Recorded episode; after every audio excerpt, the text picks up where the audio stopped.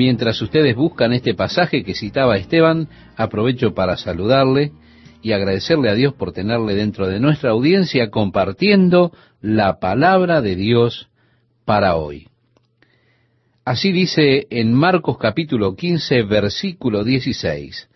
Entonces los soldados le llevaron dentro del atrio, esto es, al pretorio, y convocaron a toda la compañía. Estos soldados romanos van a tomar a este hombre que ha sido condenado a muerte, al hombre que afirmaba ser el rey de los judíos. Ellos se burlarán de él y tendrán un momento de burlas haciendo bromas de los prisioneros. Leemos el verso 17 y nos dice, y le vistieron de púrpura, el color de los reyes, y poniéndole una corona tejida de espinas, el rey de los judíos, su única corona allí fue una corona de espinas. Qué significativo, estimado oyente, ¿verdad? ¿De dónde provienen las espinas?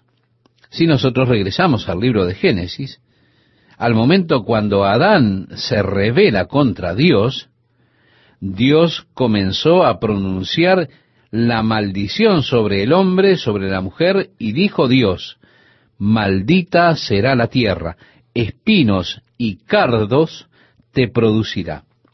Esas espinas fueron el resultado de la maldición de Dios contra el pecado. Pero aquí estaba Jesús. Él está listo para soportar por nosotros la maldición del pecado.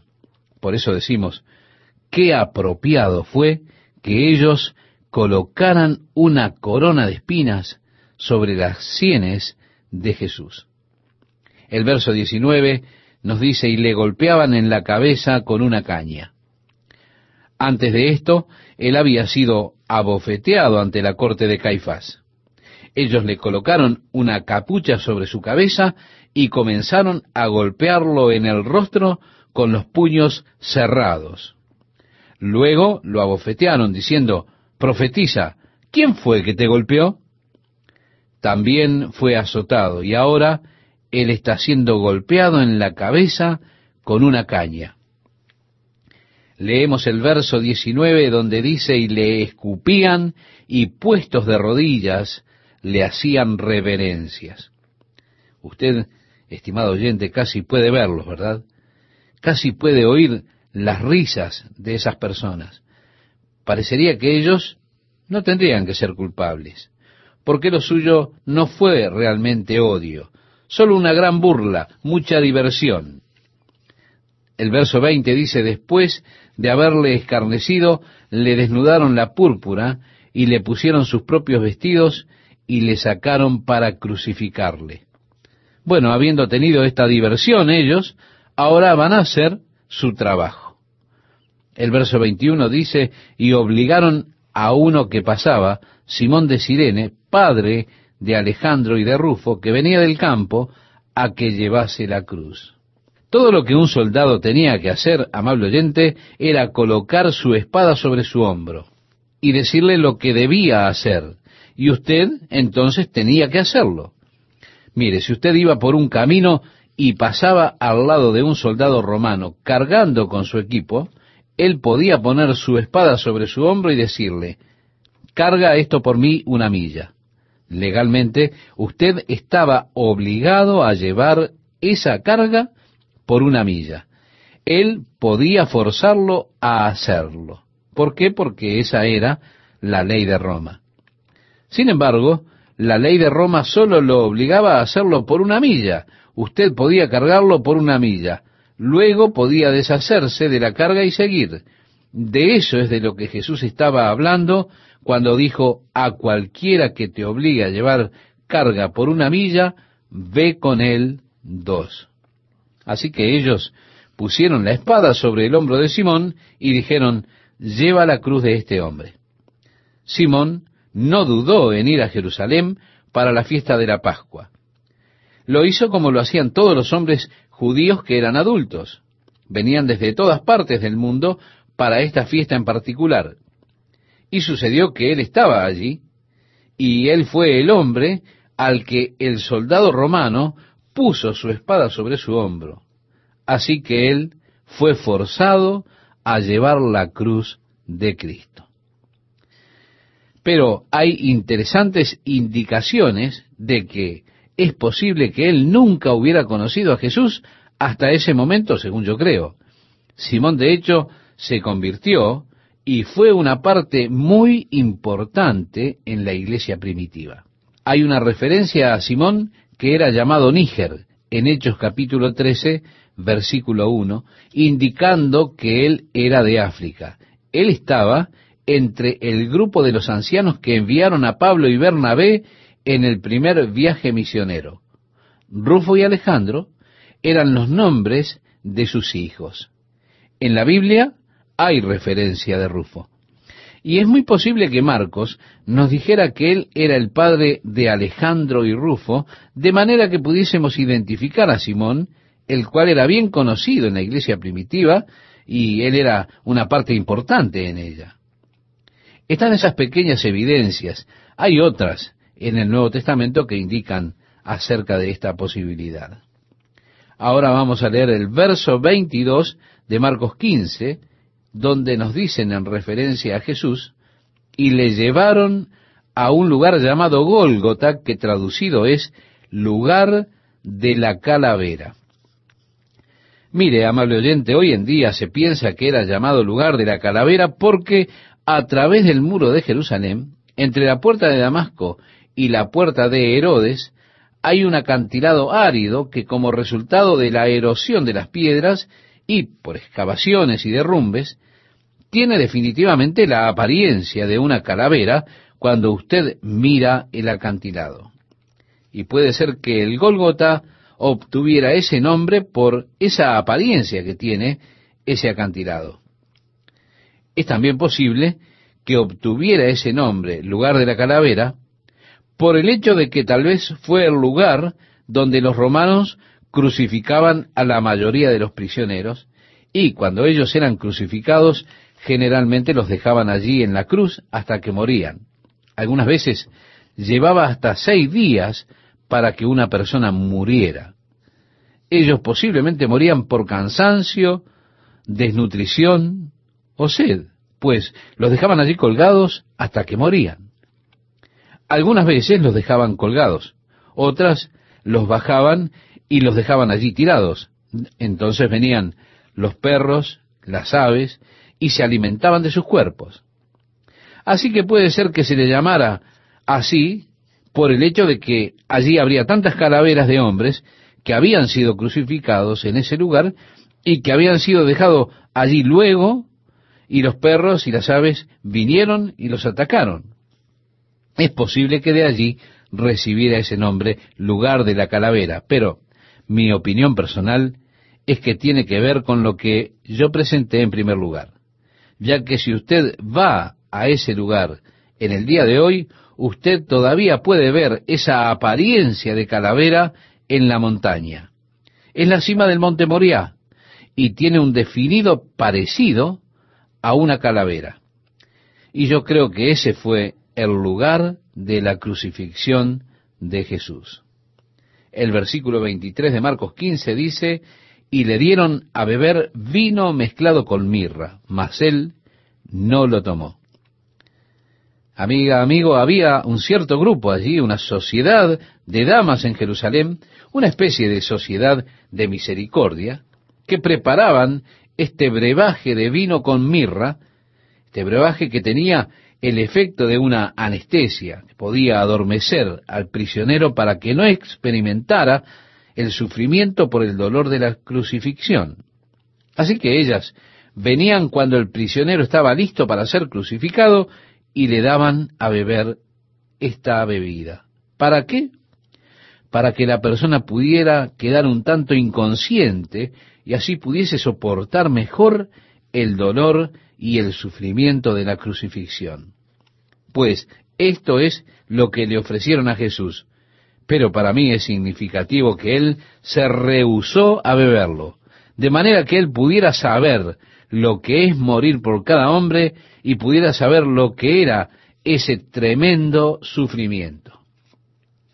Muchos de sus seguidores más tarde fueron crucificados también, crucificados por creer en Jesucristo. Ahora, según la tradición, cuando Pedro fue condenado a morir crucificado, Pedro demandó que él tenía el privilegio de morir crucificado con la cabeza hacia abajo, porque él no era digno de ser crucificado como su Señor.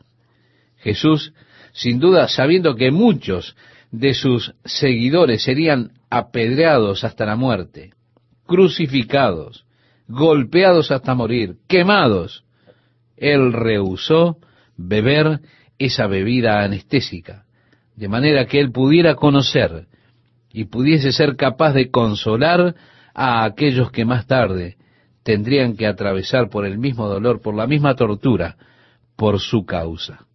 El verso 24 nos dice, cuando le hubieron crucificado, repartieron entre sí sus vestidos.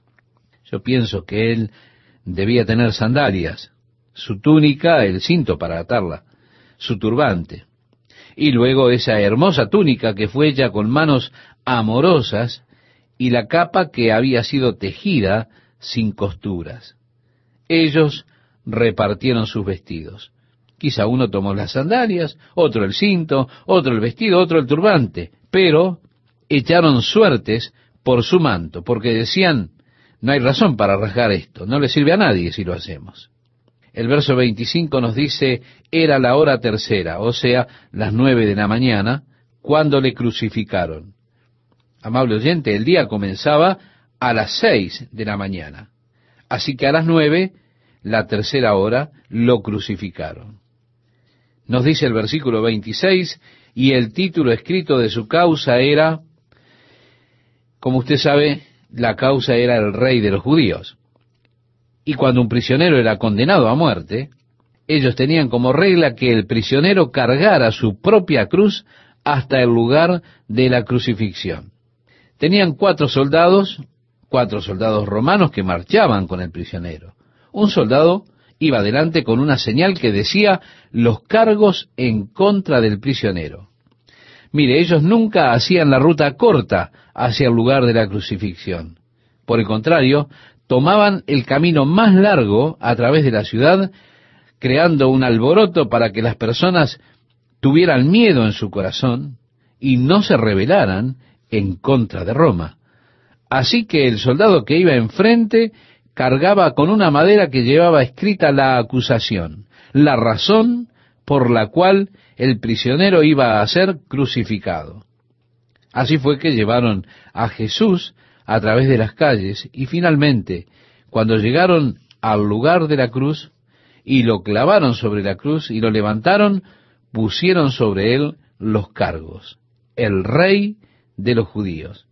Y así fue que lo clavaron en la cruz junto con las acusaciones que eran hechas en su contra.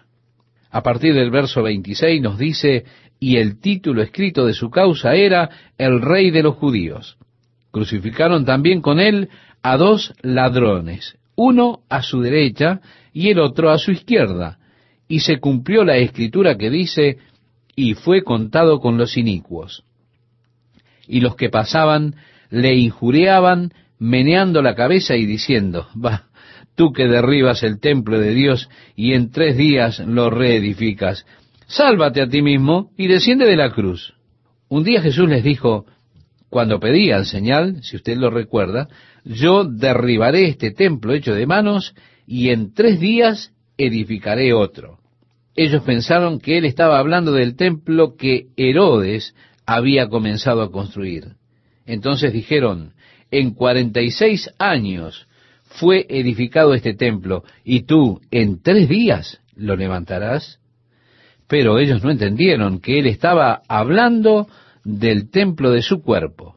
Pero en tres días Él resucitaría. Él lo reconstruiría. Él dijo, nadie toma mi vida, sino que yo la pongo de mí mismo. Tengo poder para ponerla, tengo poder para volverla a tomar. Esta expresión, meneando la cabeza, estimado oyente, Sería bueno que usted hiciese una imagen mental de esta situación. ¿Para qué? Para percibir el fervor de esas personas y sus temperamentos. De esta manera usted los ve en las calles donde ellos están discutiendo unos con otros. Están expresando sus puntos de vista. Ellos son personas muy demostrativas. Mire, cuando usted va al mercado de las ovejas y observa las disputas que tienen por las cabras y ovejas y demás, usted los mira y están gritándose unos a otros. Ellos golpean el piso con sus pies, mueven sus manos, menean sus cabezas y de esa manera son muy demostrativos. Cuando usted se detiene allí a escucharlo, usted podría jurar que alguno de ellos en cualquier momento va a sacar un cuchillo y va a matar a uno. Por supuesto, usted no puede entender lo que se están gritando sacudiendo sus manos, pero finalmente usted los ve estrechando la mano y eso significa que fue hecho un trato, hicieron un negocio. Así que el hombre toma la cabra, le entrega el dinero y se va. Y eso es simplemente parte de su cultura, de su temperamento, de su naturaleza. De esta manera usted puede imaginarse a estas personas llenas de emoción, meneando sus cabezas cuando le gritan a Jesús esas injurias. En el verso 31 leemos, de esta manera también los principales sacerdotes, escarneciendo, se decían unos a otros con los escribas, a otros salvó, a sí mismo no se puede salvar. Mire, aquí tenemos dos declaraciones concretas. Una de ellas verdadera, la otra falsa. ¿Por qué? Porque es cierto que Él salvó a otros. Ellos reconocen eso. Era algo que tenían que admitir. Muchas personas a su alrededor habían sido salvadas por Jesús. Habían ciegos que podían ver. Habían cojos que ahora podían caminar. Estaba allí Lázaro, que había sido levantado de la muerte luego de cuatro días. Él salvó a otros. Es una confesión interesante por parte de sus enemigos. Pero ahora, la declaración falsa era, asimismo no se puede salvar. Mire, esto está equivocado. Él pudo haberse salvado a sí mismo. De hecho, él pudo haber apelado a Pilato. Pilato estaba haciendo lo que podía para liberar a Jesús. Cuando vamos al Evangelio de Juan, él señala aún más claramente cómo Pilato estaba ansioso por ponerlo en libertad. Pero Jesús no cooperó para nada con Pilato. Jesús no le contestó. Él pudo haber presentado un buen argumento a Pilato y Pilato hubiera dicho, bueno, ustedes judíos sigan su camino. Yo creo que Jesús probablemente también pudo haber apelado a la multitud. Las emociones estaban muy latentes, pero él pudo haber apelado a la multitud y así pudo salvarse a sí mismo. O, como él le había dicho a Pedro antes, ¿acaso piensas que no puedo ahora orar a mi Padre y que Él no me daría más de doce legiones de ángeles? Pero, ¿cómo entonces se cumplirían las escrituras de que es necesario que así se haga? Sí, estimado oyente, Él pudo haberse salvado a sí mismo llamando a los ángeles para que vinieran y lo sacaran de las manos de estos hombres malvados. Él pudo haberse salvado a sí mismo, pero no lo hizo. Hay un tanto de ironía aquí, ¿verdad? A otro salvó, a sí mismo no se puede salvar. La declaración como un todo, podríamos decir que es verdadera. Sin embargo, una parte de ella es falsa. Mire, si él se salva a sí mismo, no puede salvarse a sí mismo. Usted dirá, ¿cómo es esto? Vea usted. Si él se salva a sí mismo, entonces él no puede salvar a otros. La única manera en que Él puede salvar a otros es si no se salva a sí mismo. Así que la declaración como un todo es verdadera. A otro salvó, a sí mismo no se puede salvar. En otras palabras, no puede hacer ambas cosas. No puede salvarse a sí mismo y a los demás. Él solo puede salvar a los demás. Él solo pudo salvar a los demás dándose a sí mismo como sacrificio. Amigas, amigos, ¿cómo están? Es un placer para mí saludarles y compartir estos momentos con el estudio de la palabra de Dios para hoy. Como nos citaba Esteban, le vamos a dar lectura al versículo 32 del capítulo 15 de Marcos. Yo espero que usted ya tenga a la mano el pasaje, así me puede acompañar en la lectura del mismo. Ellos dijeron, el Cristo, Rey de Israel, descienda ahora de la cruz para que veamos y creamos. También los que estaban crucificados con él le injuriaban. Mire, en el Evangelio de Lucas se nos dice que luego uno de ellos tuvo un cambio de corazón. Esto lo veremos cuando estudiemos el Evangelio de Lucas. Pero luego nos dice, cuando vino la hora sexta, seis horas sobre la cruz. ¿Recuerda que era la hora tercera cuando le pusieron en la cruz? Bueno, la hora sexta era la hora del mediodía había llegado el mediodía. Y nos dice a continuación, hubo tinieblas sobre toda la tierra hasta la hora novena, es decir, hasta las tres de la tarde.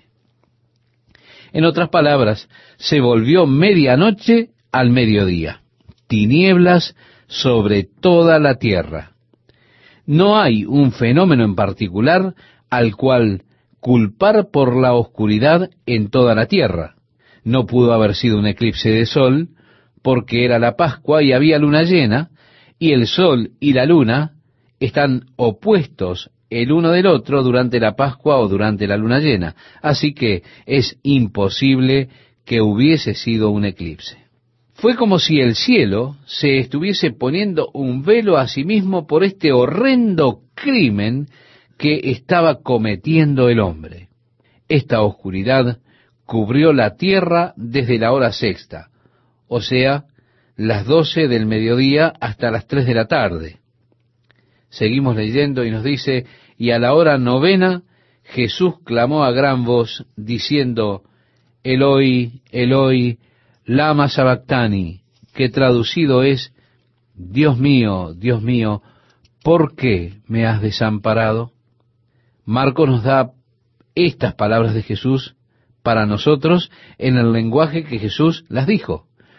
Y es muy raro, en verdad, tener estas palabras de Jesús en este lenguaje. Tenemos la traducción de las palabras de Jesús. Comúnmente Él las traduce al griego, y del griego luego fueron traducidas al español. Pero aquí Él nos da las mismas palabras para que entendamos por qué algunos de los que estaban parados allí pensaron que estaba llamando a Elías. Él dijo, Eloi, Eloi. Y ellos pensaron que estaba llamando Elías, Elías. Pero lo que en verdad él estaba diciendo era, Dios mío, Dios mío, ¿por qué me has desamparado? Amable oyente, la respuesta a esto usted la encuentra en el Salmo 22. Este salmo comienza diciendo, Dios mío, Dios mío, ¿por qué me has desamparado? ¿Por qué estás tan lejos de mi salvación y de las palabras de mi clamor? Dios mío, clamo de día y no respondes, y de noche, y no hay para mí reposo. Pero tú eres santo, tú que habitas entre las alabanzas de Israel. Fue por causa de la santidad de Dios, amable oyente, que Jesús fue desamparado por él. ¿Por qué? porque el pecado siempre separa al hombre de Dios. Y cuando el pecado del mundo fue cargado sobre Jesús, esa comunión que él había experimentado, esa coexistencia, esa unión con el Padre, fue quebrada. Él que había estado unido con Dios desde el comienzo, él que había compartido la gloria de Dios antes de que el mundo hubiese existido, ahora fue desamparado por Dios. ¿Cuándo? Cuando Dios puso sobre él las iniquidades de todos nosotros. Él gustó la muerte por cada hombre. Él gustó la muerte por usted, estimado oyente. Él experimentó las consecuencias del pecado, la muerte espiritual, la separación de Dios. Por tanto, clamó, Dios mío, Dios mío, ¿por qué me has desamparado? Él fue desamparado por Dios para que usted nunca fuese desamparado por Dios. Que Dios le ayude a que nunca tenga que repetir esa oración de Jesús. Aquellos que viven en pecado, aquellos que han rechazado a Jesús como su Salvador, experimentan la separación de Dios, la muerte espiritual. La Biblia dice en otras palabras que están muertos en vida. Leemos el verso 35 donde nos dice, y algunos de los que estaban allí decían al oírlo, mirad, llama a Elías. Y corrió uno, y empapando una esponja en vinagre y poniéndola en una caña, le dio a beber diciendo, bueno, ellos pensaron que se estaba volviendo loco. Uno hizo algo y los otros dijeron, dejad, veamos si viene Elías a bajarle. Eso lo vemos en el verso 36. Esto puede ser interesante, impactante. En el verso 37 leemos, mas Jesús, dando una gran voz, expiró. Se nos dice en los otros evangelios que el clamor fue, está terminado. Aquí en el verso 37 de Marcos 15 nos dice, dando una gran voz, expiró. Entregó su espíritu. Como él dijo acerca de su vida, nadie me la quita, sino que yo la pongo de mí mismo. Tengo poder para ponerla y tengo poder para volverla a tomar. Es por esto que está muy mal el que la iglesia por muchos años culpase a los judíos de la crucifixión de Jesús. No, ellos no son responsables. Todos lo somos. Jesús dio su vida. Ningún hombre tomó su vida, sino que él mismo la dio. Como leemos, inclinó su cabeza y dio su espíritu. El verso 38 nos dice, entonces el velo del templo se rasgó en dos de arriba a abajo. En este punto tenemos que decir que Dios tomó el velo del templo, el cual dicen que tenía unos 45 centímetros de espesor. Estaba tejido. Dios tomó eso y simplemente lo rasgó de arriba a abajo. Ahora, nos preguntamos, ¿qué representaba el velo del templo? Lo que representaba es lo imposible para el hombre de acercarse a Dios. Solamente al sumo sacerdote se le permitía ir detrás del velo y esto un día en el año. Dios realmente era inaccesible para el hombre, para el hombre pecador.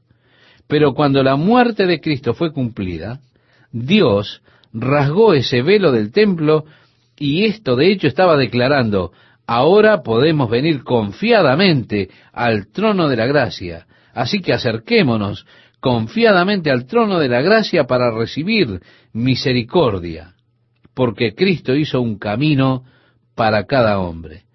Dios ya no es más inaccesible. Por tanto, usted, amable oyente, como yo, podemos venir hoy a través de Jesucristo a la presencia de Dios. El velo ha sido roto. El camino está abierto.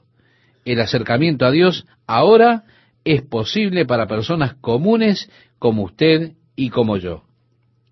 Cuán glorioso es que podamos venir a la presencia de Dios a través de Jesucristo. Y no tenemos que pasar por muchos lavamientos, sacrificios y demás. Hubo un sacrificio hecho por todos. Y es tan completo este sacrificio, tan pleno, que es suficiente para todos nosotros. Y Dios es ahora, por ese sacrificio, accesible.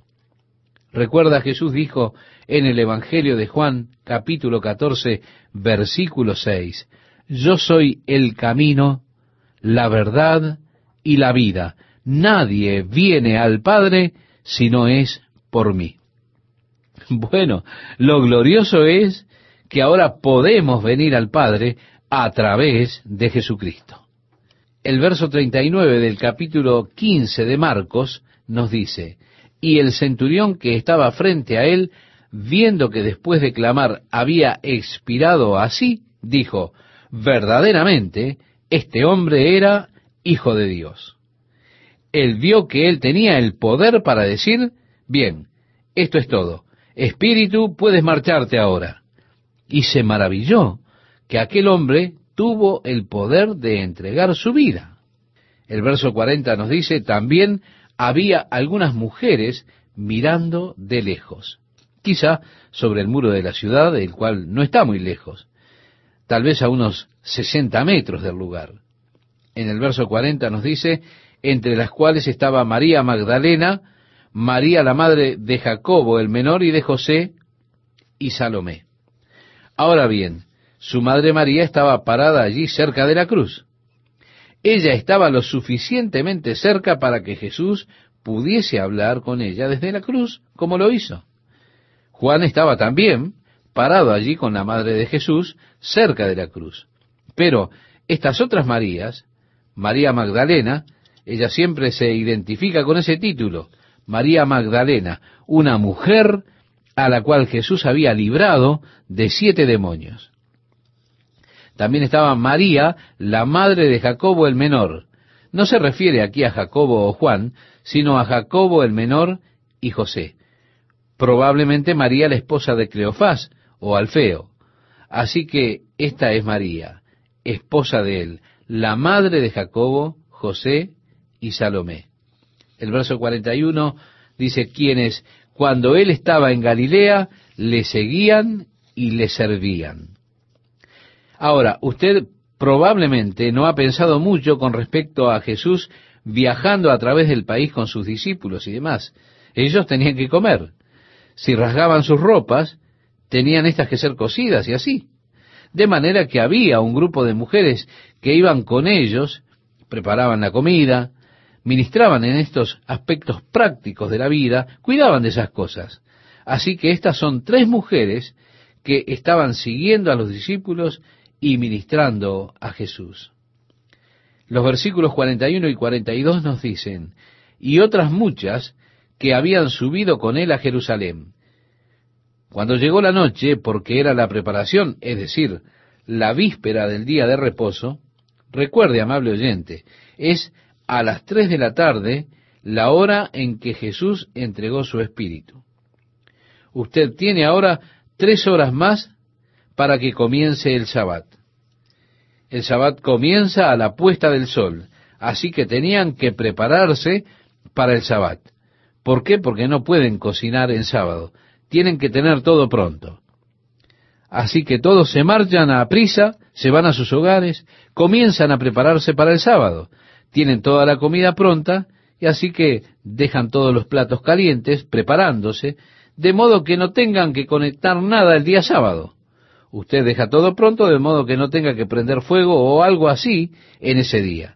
Se tiene que preparar para el sábado. Así que el tiempo apremiaba y ellos no querían a nadie colgado allí en la cruz el día sábado. Entonces tenían que terminar la cuestión antes que el sol descendiese. Vemos que era la tarde y se preparaban para el sábado.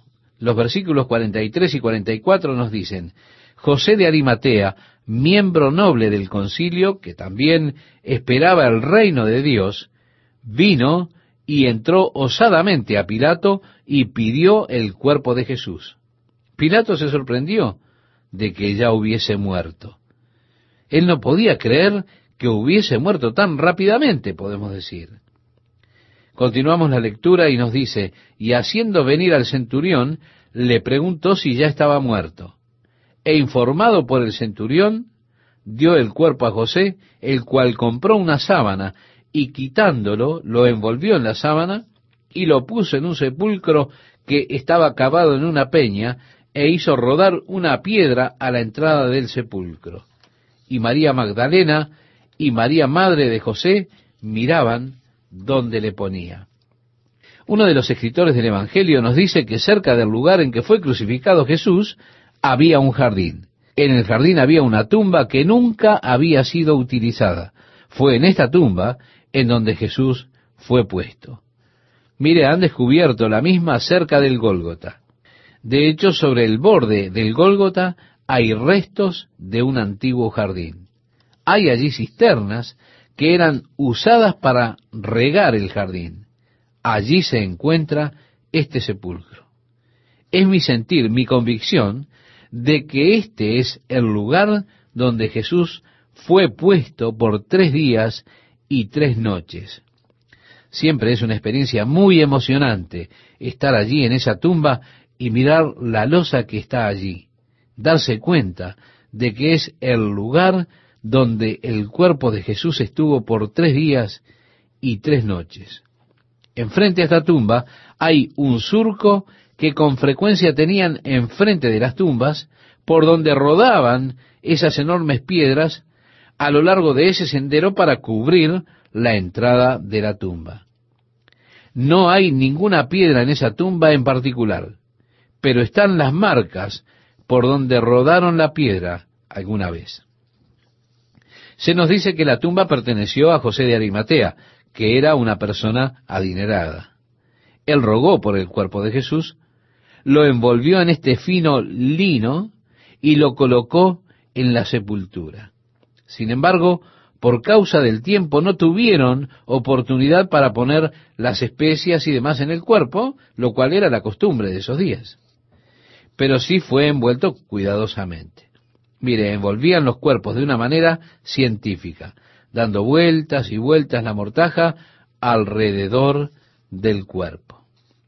En el capítulo 16 de Marcos, comenzando en el versículo 1, leemos, Cuando pasó el día de reposo, María Magdalena, María la madre de Jacobo y Salomé compraron especias aromáticas para ir a ungirle.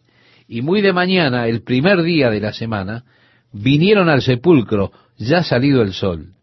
Pero decían entre sí, ¿quién nos removerá la piedra de la entrada del sepulcro? Pero cuando miraron, vieron removida la piedra que era muy grande. Y cuando entraron en el sepulcro, vieron a un joven sentado al lado derecho, cubierto de una larga ropa blanca, y se espantaron. Mas él les dijo, no os asustéis, buscáis a Jesús Nazareno, el que fue crucificado. Ha resucitado, no está aquí. Mirad el lugar donde le pusieron. Pero id, decid a sus discípulos y a Pedro, que Él va delante de vosotros a Galilea. Allí le veréis, como os dijo. Aquí encontramos la primera mañana de Pascua. Las mujeres viniendo al sepulcro. Al ir al capítulo anterior, se había rodado la piedra sobre la sepultura. Tenemos que darnos cuenta que detrás de la piedra yacía el concepto de un muerto en cuanto a Dios. Pero Cristo vino a revelar al Padre al hombre pues éste había perdido la visión de Dios. El hombre tenía muchos falsos conceptos acerca de Dios. Aún aquellos que habían estudiado las escrituras habían desarrollado falsos conceptos de Dios. Y Jesús vino para revelar la verdad de Él al hombre. Nadie ha visto al Padre sino el unigénito Hijo que está en el seno del Padre. Él ha demostrado o él ha declarado al Padre, le ha hecho conocer. A Felipe le dijo, ¿tanto tiempo hace que estoy con vosotros, Felipe? ¿No me has visto? El que me ha visto a mí, ha visto al Padre. Y si usted piensa en Jesús, verá cómo iba haciendo bienes, cómo iba ayudando a los oprimidos, abriendo los ojos de los ciegos, dándoles fuerzas a los cojos, dándole vida a los muertos. Si me habéis visto a mí, habéis visto a mi Padre. Sí, estimado oyente, viendo a Jesús, usted puede ver los deseos de Dios para el hombre. ¿Cómo están amigos, amigas? Mientras encuentran el pasaje y hacemos algunos comentarios, aprovecho esta oportunidad para saludarle y agradecerle a Dios por compartir estos momentos con la palabra de Dios para hoy. Cuando volvemos al capítulo anterior, nos encontramos con el hecho de que mueven la piedra. Y allí nos damos cuenta que detrás de ese sepulcro yacía para ellos el concepto de un Dios muerto. Pero Jesús vino a revelar al Padre al hombre. Y él reveló a un Dios de amor, un Dios de compasión, un Dios que es sensible y se preocupa por las necesidades del hombre. Vea usted que Jesús dijo, el que me ha visto, ha visto al Padre. Y si usted piensa en Jesús, usted verá cómo Él se ocupó de hacer el bien. Cómo fue que se ocupó de ayudar a los oprimidos, de abrir los ojos a los ciegos, darle fuerza al cojo, darle vida a aquellos que estaban muertos. Él dijo, el que me ha visto, ha visto al Padre. Usted puede ver los deseos de Dios para el hombre. Pero el hombre ha rechazado ese concepto de Dios. Sí, ellos han rechazado ese concepto de un Dios de amor. Y con crueldad, ellos crucificaron a Jesús y colocaron su cuerpo en el sepulcro. Luego movieron la piedra de la entrada del sepulcro. Detrás de esa piedra ellos escondían ese concepto de un Dios muerto. También detrás de esa piedra yace una religión muerta. Mire, estimado oyente, Jesús ha traído al hombre una nueva religión, una religión que era diferente a todas las religiones, porque todas las religiones humanas tienen al hombre intentando alcanzar a Dios. Pero Jesús declaró que Dios realmente estaba alcanzando al hombre. En el pasaje clásico del Evangelio de Juan capítulo 3 verso 16 nos dice, porque de tal manera amó Dios al mundo que ha dado a su Hijo unigénito. Todas las religiones tienen obras específicas, obras por las cuales el hombre puede llegar a ser digno de Dios. Pero Jesús dijo, la obra en la cual Dios está interesado es que simplemente crean en el que fue enviado.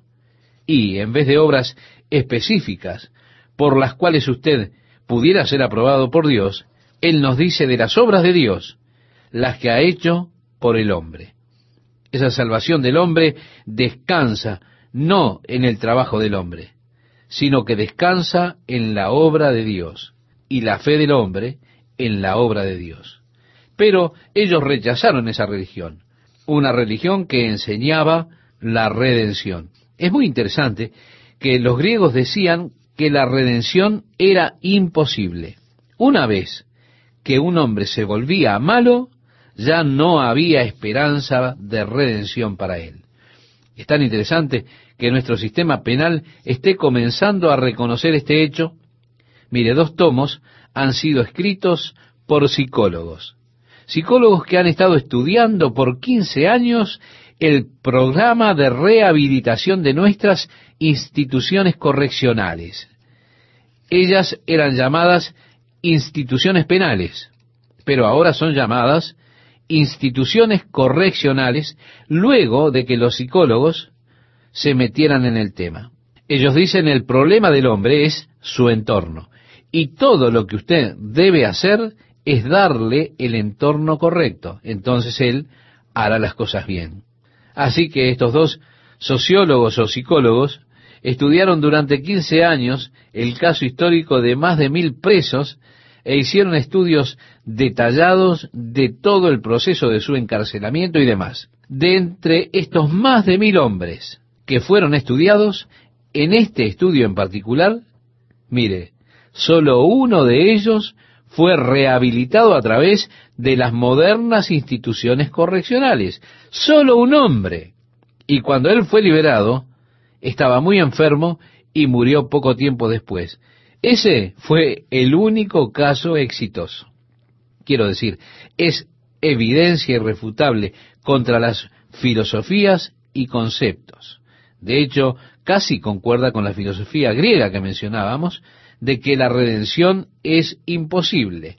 Una vez que un hombre se vuelve malo, no hay ninguna esperanza.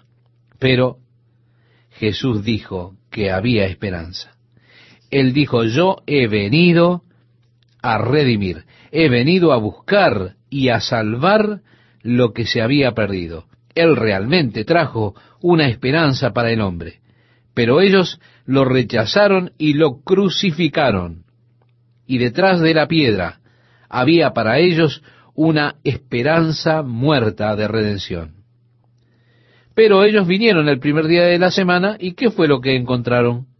La piedra había sido movida. ¿Por qué? ¿Para qué? ¿Para dejar salir a Jesús? No. Ellos no tenían que mover la piedra para dejarle salir a él. Él pudo haberla atravesado. Jesús estaba ahora en su nuevo cuerpo. Mire, más tarde, él atravesó las paredes de la casa donde estaban reunidos sus discípulos. Así que, obviamente, la piedra no fue movida para dejarle salir a él. La piedra fue movida para permitir que ellos entraran y así pudiesen ver lo que Dios había hecho. Es interesante para mí que cuando ellos se dirigían hacia el sepulcro, ellos estaban preocupados, pensando a ver quién movería la piedra. Una preocupación tan típica, pero en realidad ellos estaban preocupados por algo, por lo que nunca necesitarían preocuparse. Sí, estimado oyente, muchas de sus preocupaciones son cosas de las que usted no necesitaría preocuparse. ¿Por qué? Porque al momento en que usted llegue al lugar, Dios ya se le ha adelantado a usted, se ha ocupado del asunto. Eso fue lo que ellos descubrieron. Preguntaban, ¿quién quitaría la piedra? Estaban preocupados acerca de cómo ellos iban a mover la piedra, pero para cuando ellos llegaron al lugar, Dios se había adelantado y ya había movido la piedra. Podemos pensar en esas piedras por las cuales usted ha estado preocupado esta semana. ¿Cómo se moverán? Mire, no se preocupe por ellas. Dios se adelantará a usted y para cuando usted llegue a la dificultad, al lugar de la dificultad, Dios ya tendrá toda la situación resuelta habiéndose ocupado él de esa situación. Entonces preocuparse es un gasto innecesario de tiempo y de energía. El Señor seguramente no quiere que nosotros nos preocupemos. Así que estas son las buenas noticias. Leemos en el verso 8 de Marcos 16, y ellas se fueron huyendo del sepulcro porque les había tomado temblor y espanto. Ni decían nada a nadie, porque tenían miedo. Y el ángel que estaba allí dijo, vayan, díganle a los discípulos y a Pedro. ¿Dónde estaba Pedro la última vez que lo vimos? Pedro estaba en la frustración de su fracaso. La última vez que Jesús miró a Pedro fue cuando el gallo cantó y Pedro cumplió con la profecía de Jesús negándole tres veces.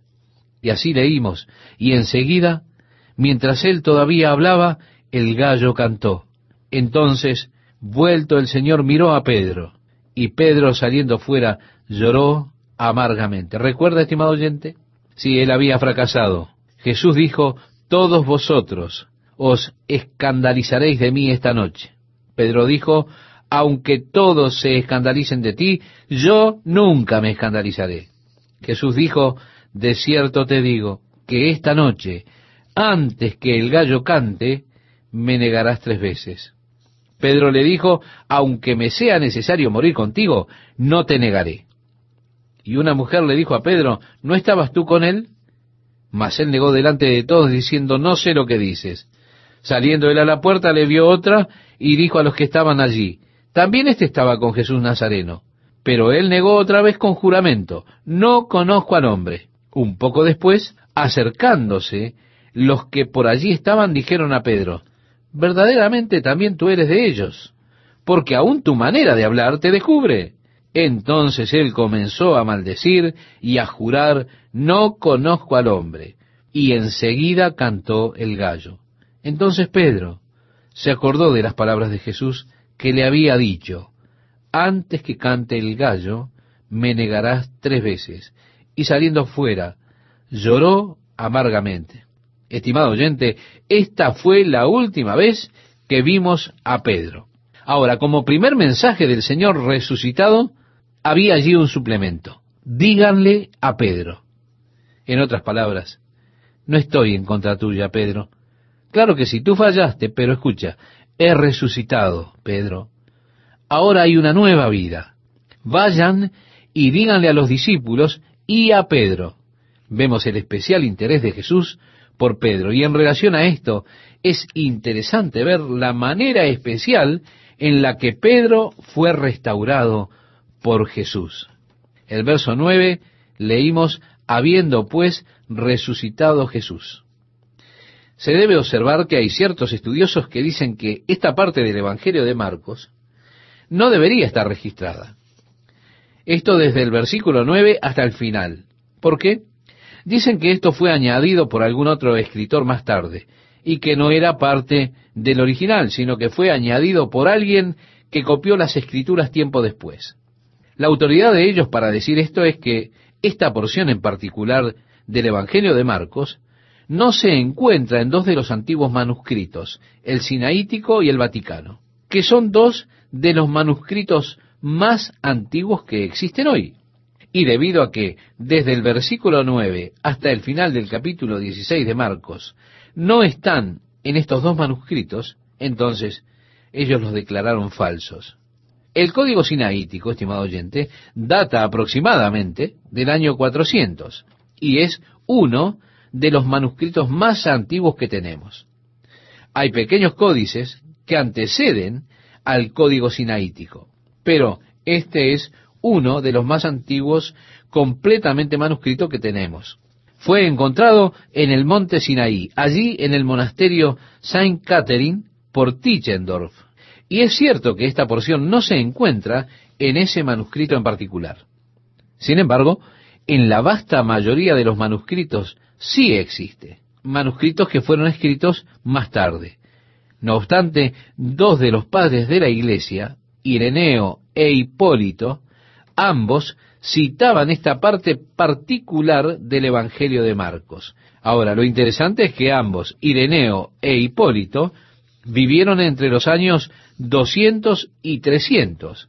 Así que ellos citaban otros manuscritos más antiguos. Sin duda, era otro que el sinaítico, porque ellos murieron antes de que se copiara o se hiciera el código sinaítico.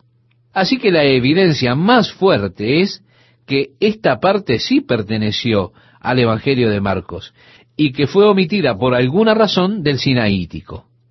El Vaticano, este se originó en Alejandría, Egipto.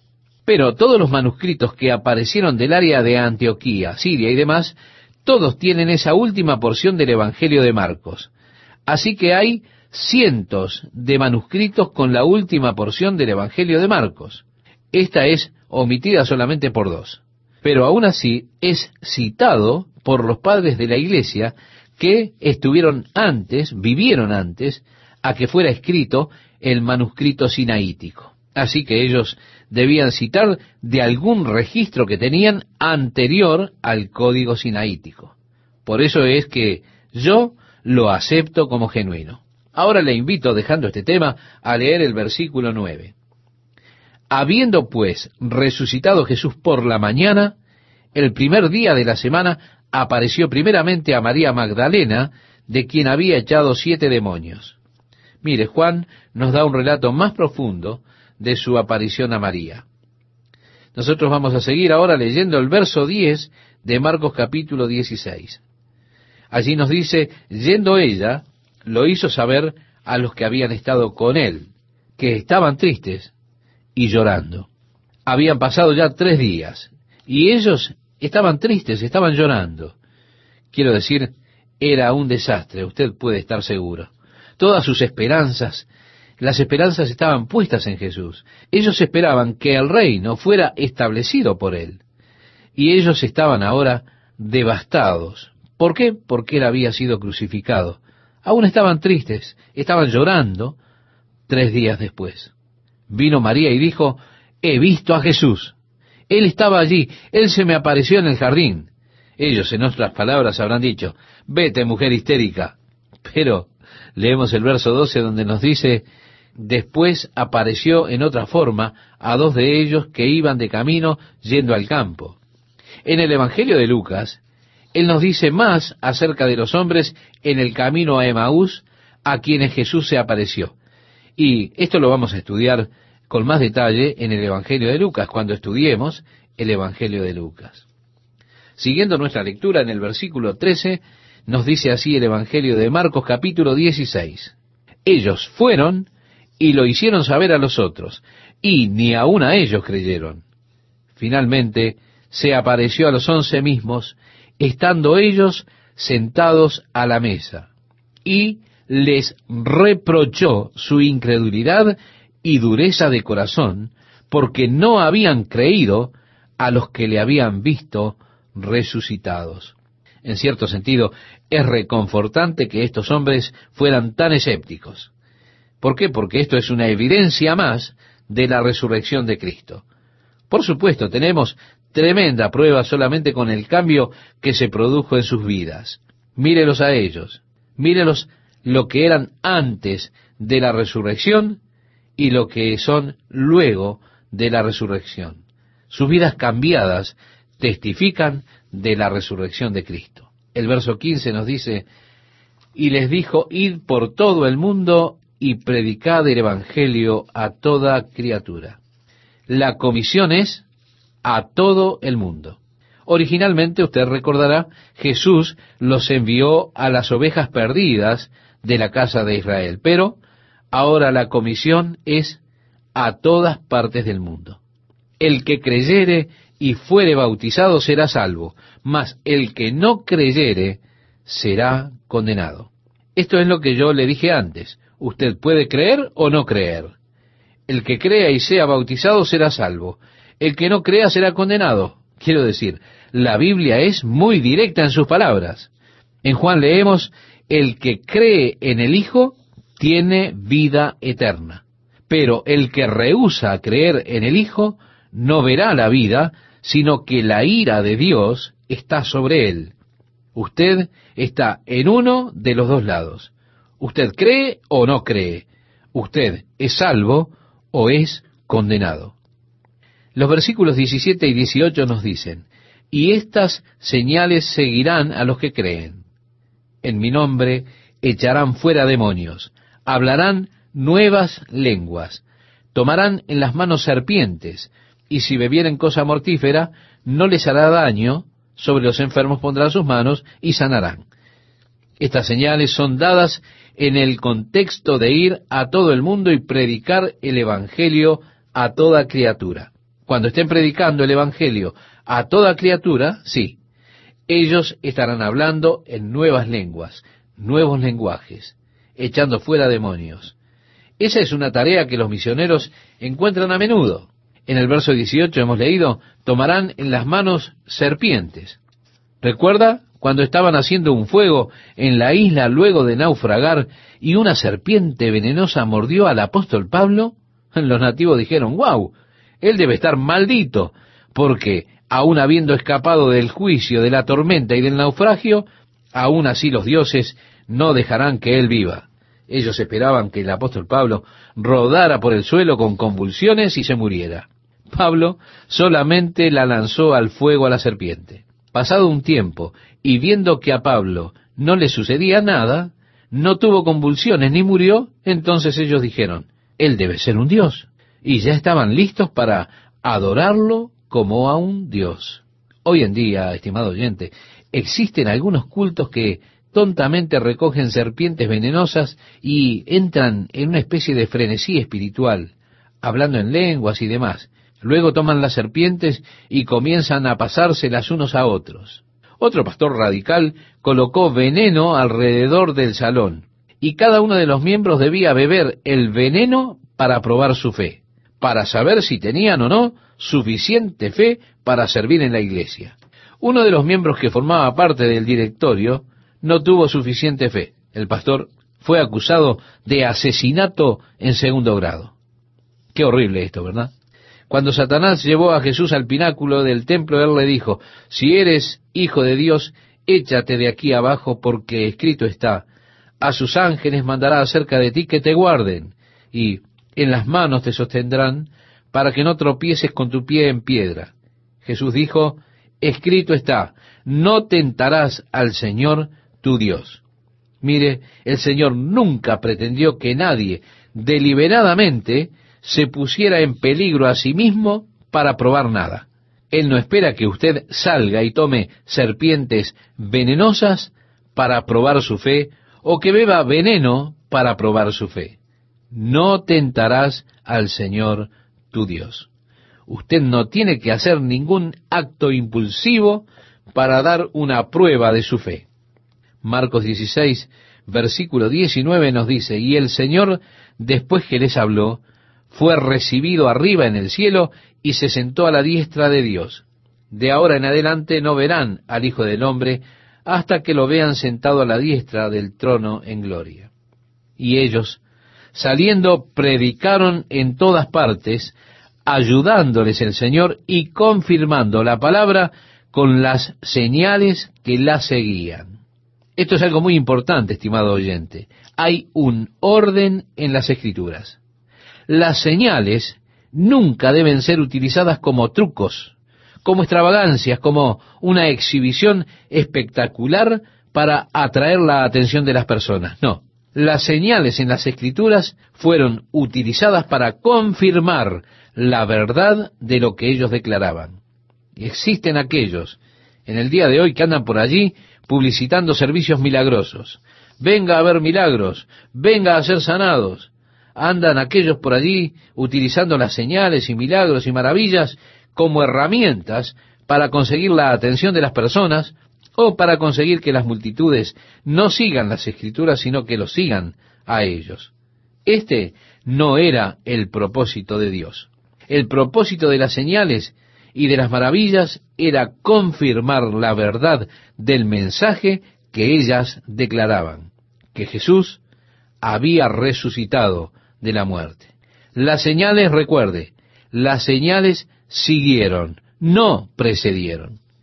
Y cada vez que usted coloca las señales por delante y hace de ello un gran tema sobre las señales, usted está invirtiendo el orden de Dios el tema principal era proclamar la verdad de Dios. Eso era lo primero. Las señales solo confirmaron que lo que ellas proclamaban era verdadero.